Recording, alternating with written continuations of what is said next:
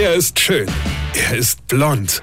Und er ist der erfolgreichste Comedian aus Rheinland-Pfalz. Ich werd der Pierpasmus. Exklusiv bei RPA1. Sven Hieronymus ist Rocker vom Hocker. Ich muss immer auf diese PISA-Studien zurückkommen, ja? Ich meine, meine Frage, ist es nicht echt verwunderlich, dass wir die Exportnation Nummer eins da immer so schlecht abschneide und die Skandinavier uns vormache, wie schlau man sein könnte, also wenn man wollte, und wenn man in der Schule aufpassen wird.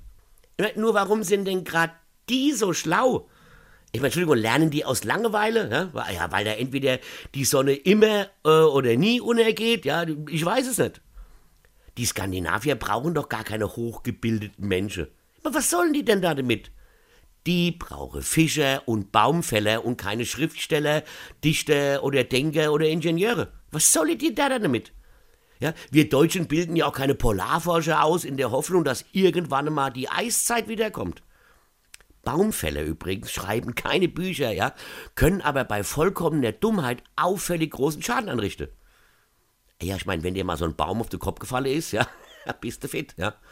Ey, bei uns ist das genau andersrum. Die auffällig Dummen schreiben nur sinnlose Bücher und sollten vielleicht doch einfach besser Bäume. Versteht ihr?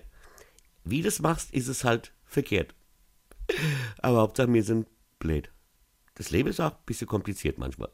Weine kennt dich. Weine. Sven Hieronymus ist Rocker vom Hocker. Weine kennt dich. Weine.